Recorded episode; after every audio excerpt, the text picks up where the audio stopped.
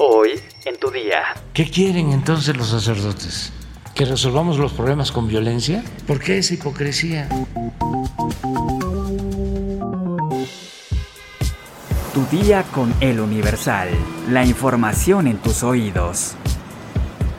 Hola, hoy es viernes primero de julio de 2022. Empieza un nuevo mes y este podcast hoy llega a los 50 episodios. Muchas gracias por escucharnos y pues a lo que vamos. Entérate. Nación.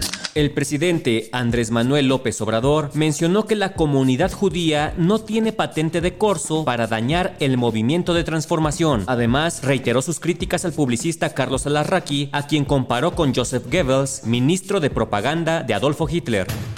Quiero aprovechar también, ayer dije que este señor Alarraqui era seguidor del pensamiento Hitler. ¿Quién era el propagandista principal de Hitler? Goebbels.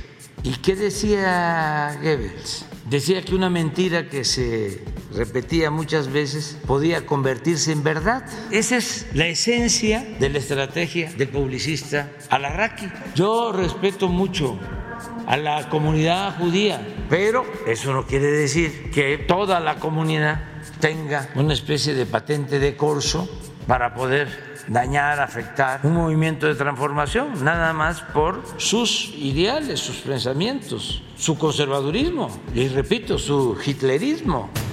Por su parte, el publicista Carlos Alarraqui contestó. Usted, como los magos barateros, se saca de la manga el conejo y me empieza a insultar. ¿Por qué me dijo Hitler, siendo judío, al igual que la niña de sus ojos, Claudia Sheinbaum, aunque ella sea renegada? Presidente, ¿a qué vino al caso esas ofensas? Por otro lado, el presidente López Obrador llamó a los sacerdotes que cuestionan su estrategia de seguridad a tener cuidado con la politiquería. Esas expresiones de que ya no nos alcanzan los abrazos. ¿Qué quieren entonces los sacerdotes? ¿Que resolvamos los problemas con violencia? ¿Por qué no actuaron cuando Calderón de esa manera? ¿Por qué callaron cuando se ordenaban las masacres? ¿Por qué esa hipocresía? Metrópoli.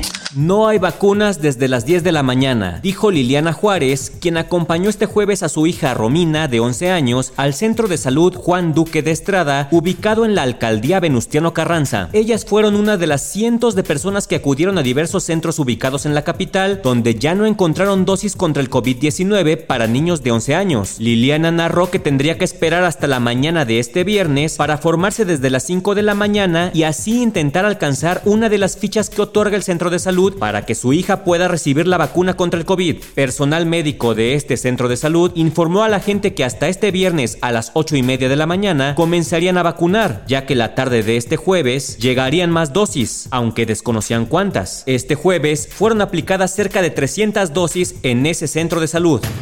Tras más de ocho horas de audiencia, un juez determinó vincular a proceso a Jesús Hernández Alcocer, acusado de feminicidio en contra de su esposa Irma Lidia Gamboa, ejecutado en el restaurante Suntory, por lo que se quedará en el reclusorio norte. El juez encargado del caso otorgó cuatro meses para el cierre de la investigación. Por este hecho, también fue vinculado a proceso por el mismo delito Benjamín N., chofer y guardaespaldas del abogado, quien se encontraba con él en el momento del crimen en dicho restaurante. Los imputados permanecerán internos con la medida de prisión preventiva oficiosa.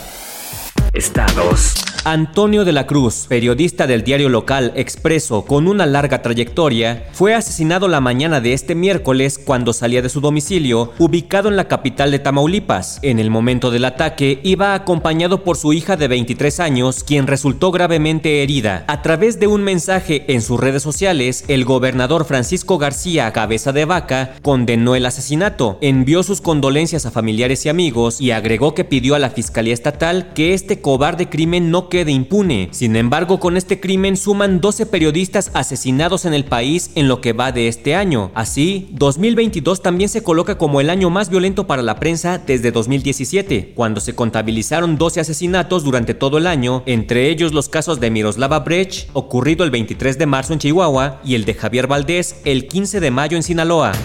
Autoridades de salud de Puebla reportan delicada a la niña lesionada en la balacera que sucedió en el centro de vacunación de ese estado. Valentina, la menor de 9 años de edad, será sometida a cirugía para retirarle la bala que quedó alojada muy cerca de la columna vertebral. Los médicos informan que si se deja ahí, puede hacer una fibrosis y con el paso del tiempo afectaría las raíces nerviosas. José Antonio Martínez García, secretario de Salud Estatal, dio a conocer que la menor permanece internada en el Hospital para el Niño Poblano y su estado de salud es delicado.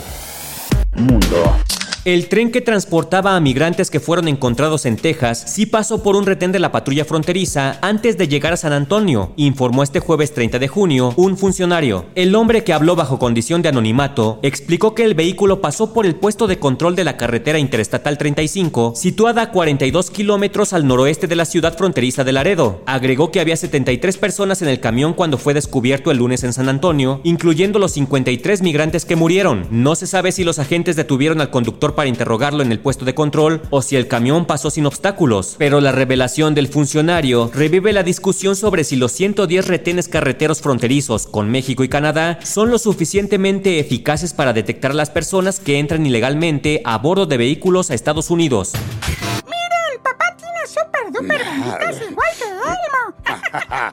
Tú fuiste súper duper hoy recibiendo tu vacuna de COVID, Elmo. Fue un pequeño pinchazo, pero todo está bien. Elmo está contento de que papá y bebé David fueran con él. En Estados Unidos, el senador Ted Cruz atacó a Elmo luego de que Sesame Workshop, la organización que realiza el programa de Plaza Sésamo, anunciara que el personaje que tiene tres años y medio se vacunó. En un anuncio de servicio público, Elmo le cuenta a su padre cómo le fue en el proceso de vacunación, a la vez que recomienda la vacuna a los niños y niñas. Pero el anuncio pareció no agradarle a Cruz, ya que a través de Twitter dijo que Elmo defendía agresivamente la vacunación de niños menores de 5 años, pero no citaban evidencia científica. Esta no es la primera vez que el republicano aparece en medio de una situación de este tipo, ya que también es conocido por haber acusado al presidente Andrés Manuel López Obrador de estar obsesionado con él, luego de que el mandatario mexicano lo confundiera con otro senador, Marco Rubio. Espectáculos. El conductor Fernando del Solar falleció a los 49 años, así lo confirmó uno de los programas en los que trabajó por muchos años, Venga la Alegría. Es de los anuncios que uno nunca quisiera dar. Por varios minutos hemos estado buscando información, confirmando lo que no queremos confirmar, pero una fuente cercana, muy cercana, nos ha dicho que lamentablemente ha fallecido Fernando del Solar.